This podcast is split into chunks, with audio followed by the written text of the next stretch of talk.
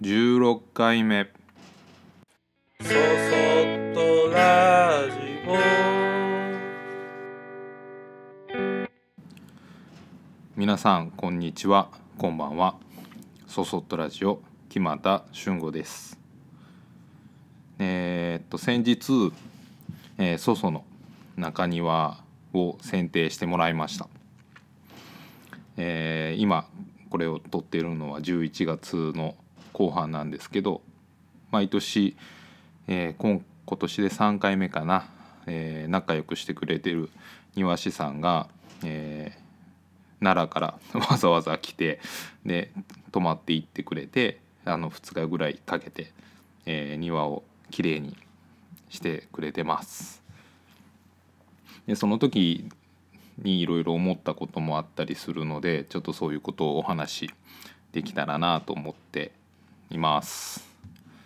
でうちの祖祖の中庭は来たことある方は、えーわかると思うんですけど結構石組みが石があったりうんと木は結構植わっててで、まあ、それはあの僕のおじいさんがあのすき家作りって言ってちょっとこうなんていうのお茶室みたいなあつらえが好きででお,、ね、お家の方もそういうようなあの改装をしたりとかで庭も石組みを一生懸命なんかあの石膏さん石組み屋さんとかにお願いしたり庭師さんにお願いしてなんかやったらしいです。まあ、僕はそのおじいさんが、えー亡くなってから生まれているので早くに亡くなっちゃったので、えー伝え聞くことでしかその話はないんですけど、まあ、その後亡くなってからは、えー結構庭が放置された状態になって数年に一度はなんかちょっとあまりにもすごいからって言って切ったりはしたみたいなんですけど、えーまたすぐね自然の力っていうのはすごいのですぐ元に戻り元以上に元気になってどんどんどんどん、えー大きく なっています。なので中庭のサイズの割に木のサイズがでかいっていうのがうんまあいいか悪いかは別としてそその特中庭の特徴かなっていうふうには思います。でまあ僕らが、えー引っ越してきて9年とかなんですが今の時点で最初の頃はもうやっぱりその木はうっそうとしてました。で木以外にもあの雑草も多くてまあとにかく、えー何も手を入れていないお庭っていうような状態だったのでうん草むしりだったりとか落ち葉拾いとか、まあ、そういった掃除はあの頑張って最初の方からやりました。でまあ剪定もししないとなと僕は思ってはいたんですけどうんなんかうんどう言ったらいいんだろう。本当であればいつもの僕であればやいろんなことをやりたがり手を出したがりなのであのやっちゃうところではあるんですがなんだかその生き物を扱うような感覚がちょっとあってもし僕素人が下手に切って枯らしてしまったらどうしようとかなんかそうなったら嫌だなっていう思いがずっとあってで、まあ、それであの僕は切らずじまいでほ、まあ、放置を放置を継続 しました。まあ良かったか悪かったかはあれですがでまあいつかあのいい出会いがあってあのこの庭をきれいにしてくれるただただ枝を落とすとかっていうことじゃなく僕たちの感覚に近いような人が庭をきれいにしてくれる日が来るんじゃないかなっていうことをうんなんかなぜか思いでそれであの放置してたんですけど、まあ、そのあとその今来てくださってる庭師さんと出会ってであの来てもらうことになりました。まあ、それはねお願いできるぐらいの状況にもなったっていうのもすごい大きなことではあったんですけどでまあこれは本当僕の素人的な考え方であのすごいもう大きくなっちゃってるから木がとにかくサイズダウンした方がいいんじゃないかなっていうふうに思っていました。でそれでそういうこともちゃんとお話ししてでまああとは信頼してる信頼してるというか、まあ、この方だったら大丈夫だろうっていうようなあの方なのでもうお任せで切ってもらいました。でまあ切ってもらいながら、まあ、僕としたらそのうっそうとしてるのが綺麗になっていくのが嬉しいなと思いつつでも、うん、やっぱりこう切ってる姿を見るとちゃんと庭師さんであるがゆえ、うん、庭師さんだからこそあのちゃんと枝を枝ぶりを見ながら丁寧に切ってくれてでうんと僕が思ってたサイズダウンをするっていうこととはまた別の形で切ってくれました。でまあそんなこんなで、まあ、僕はその最初の年なんかは軽トラにあの切った枝を積んででそれをこう参拝処理のところに運ぶっていうことを本当もう行って帰ってきて積んでまた行ってっていうことを繰り返しでで、まあ、ほぼほぼあの切ってる姿っていうのは見れてないくらいの感じにはなったんですけどでその庭師さんが2日間やられた後帰られて次の日の朝パッとこう2階の窓から朝日の注ぐ中庭を見たらもうなんか驚くほど綺麗でうんなんか今まで見てたあの庭は何だったのかっていうあの庭がこんな風になっちゃうのっていううんまあなんかテレビのビフォーアフターじゃないんですけどなんかそのぐらいの違いがあってこの庭にはこんな魅力があったんだっていうことを気づかされで揺れる風で揺れる葉っぱとかなんかもう庭庭全体が気持ちよさそうな雰囲気にガラリと変わってしまったことにすごく感動しました。でそれからあの、まあ、同じような時期に毎年来てもらってで、まあ、最初の年は本当に一番奥の木まで切ることができず手前の木一番大きいような木とかから入ってもらったので、うん、切れる分だけ切ってその次の年はその奥まで切ってで今年はそのもう少し丁寧なあの剪定をしてくださってあの僕の軽トラで運ぶ回数もぐんと減り1日1回ぐらいで今年なんかは終わっちゃったんですけどでもやっぱりうん。今すぐ良くなる良くならないっていうことも大事だけどこの3年ぐらいで庭の木の雰囲気もだいぶ変わったし、あのー、日光が入ることで地面に生えてた草とかも変わってきたりお家の中の明るさも変わってきたりでなんかすごく、あの、長いスパンで木と木というかまあ自然と向き合って関わっていける。でまたその僕たちが気づききれてないうん、なんかなんて言うんだろうな自分の家とか自分のものだからこそ気づかない魅力っていうものを庭師さんの目で発見してくれて綺麗にしてくれるのは、うん、あの僕は自分の中では毎年年に1回の自分へのご褒美のような感じでお願いをして綺麗になってわあ綺麗になったなっていうことをして喜んでます。でまあ、僕が何もしず誰かに頼むっていうのはよく考えるとこの剪定ぐらいなんですよね他のことはもう僕が自分でやっちゃいたくなってやるのでなので本当に贅沢をしてる気分です。でまあそのことをしながら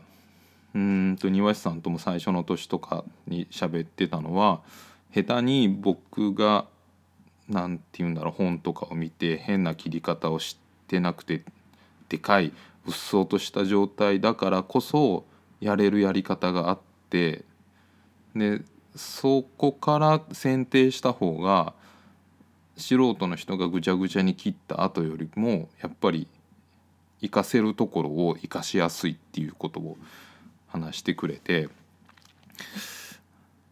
だからやっぱり素人ではねわからないこととかできないことっていうのももちろんたくさんあってそれをこう簡単にやれる、うん、プロの人っていうのはやっぱりすごいなと思うと同時に、まあ、僕も、えー、自分のしてることでご飯を食べてる身としては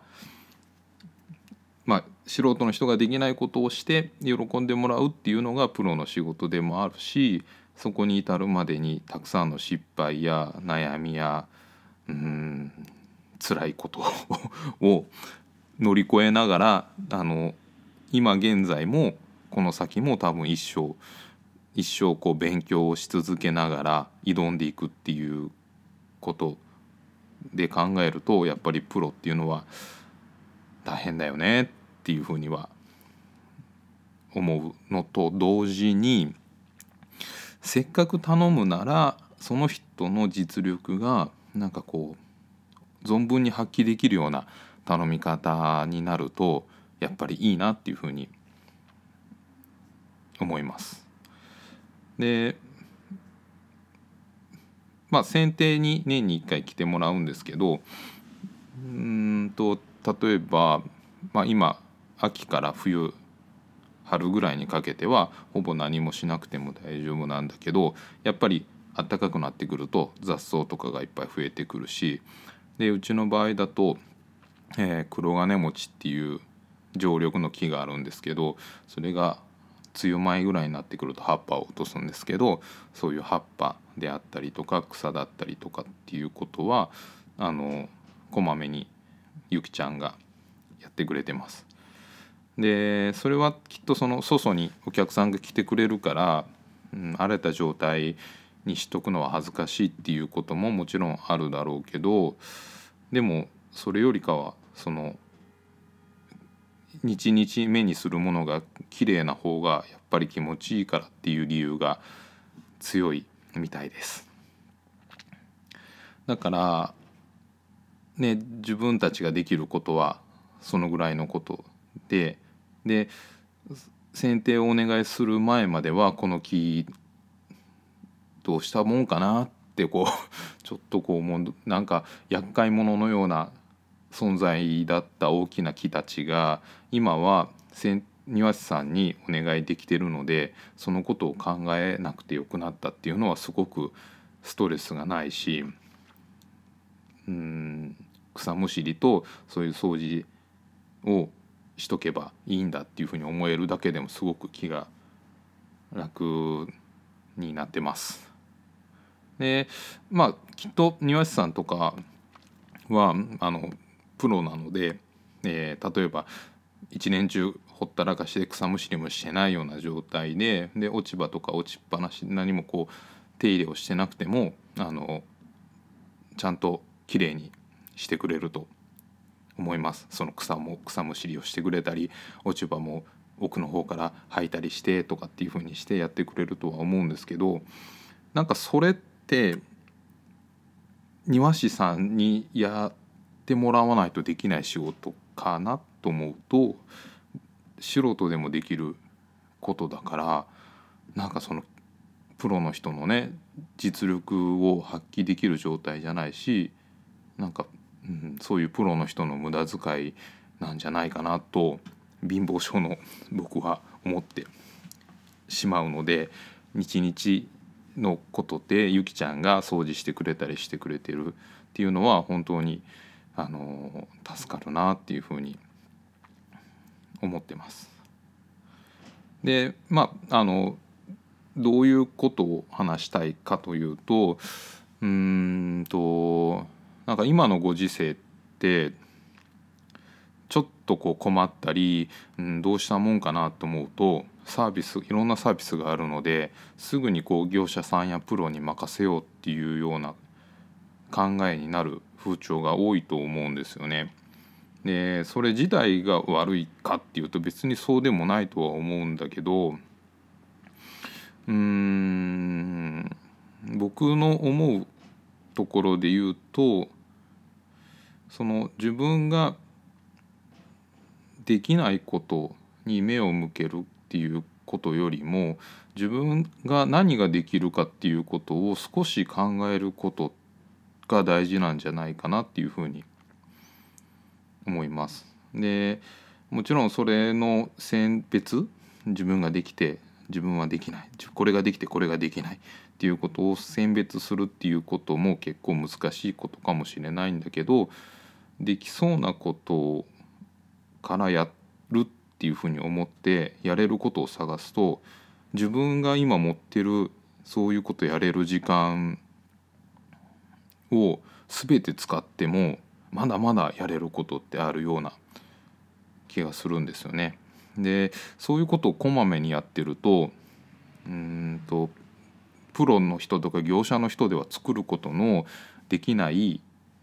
素人の人が毎日やってたからこそできたっていうすごいものが生まれることがあります。でまあ僕なんかでの立場で考えると毎日あの使うたびにきれいに雑巾雑巾上げっていうか布巾で水拭きされたテーブルの天板っていうのは僕とかがどういうふうにこうそういう味を出したいと思ってもやっぱり機械だったりオイルとか塗装とかいろんなことを使ってもなかなか出せるもんじゃなくてその人の生活から派生したうん何て言うんだろうな生活のシミだったりとかうん使い方だったりとかっていうその人の個性としてその天板にそういう表情っていうのは現れてでそういうののそういうものの可愛さっていうのはやっぱりプロでは出せないしでそんなんが回り回って今は古道具とかで扱われたりしてるような気もするんだけどなんかそういううん素人の人素人っていうか毎日の中からあの毎日の行動から生まれた美しさっていうものはあると思うんですよね。だからうん。僕はその年に1回 庭師さんをに入ってもらうことが、まあ、友達でもあるので来てくれたりすることとかっていうのが本当に楽しみで、うん、そういうあの時間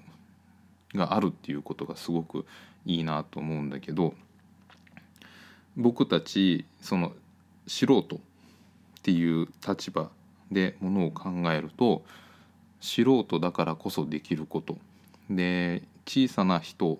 だからこそやれること。業者じゃないからこまめにすること。でこのこまめにするっていうことがうんとこのちょっと前回のこの家庭料理とかもそうなんだけどなんかちょっとしたことっていうことがとても僕たちの生活の中では大事で重要な要素なんじゃないのかなっていうのが今、えー、僕は強く思っています。でそういう話がこの先少し、えー、なんて言うんだろう重要なキーワードになってくる話をこの先の、え、話題でしていけたらなと思うので、えー、皆さんちょっと今日は、えー、そんなことも考えながらもしよくわからなかったらもう一回、えー、聞き直してみたりとか まあ、そこまではしなくてもいいかもしれないですけど、えー、ちょ誰もができるちょっとしたことっていうことって大事だよっていうことを、えー、感じていただけたらなと思います。えー、そそっとラジオでは皆様からのご意見ご感想をお待ちしております。メールでお待ちしております。えー、メールアドレスは soso アットマーク、えー、 good の G ポイントの P 数字の53ドットネットそそアットマーク GP53 ドットネットこちらまでメールお待ちしております。ではまた。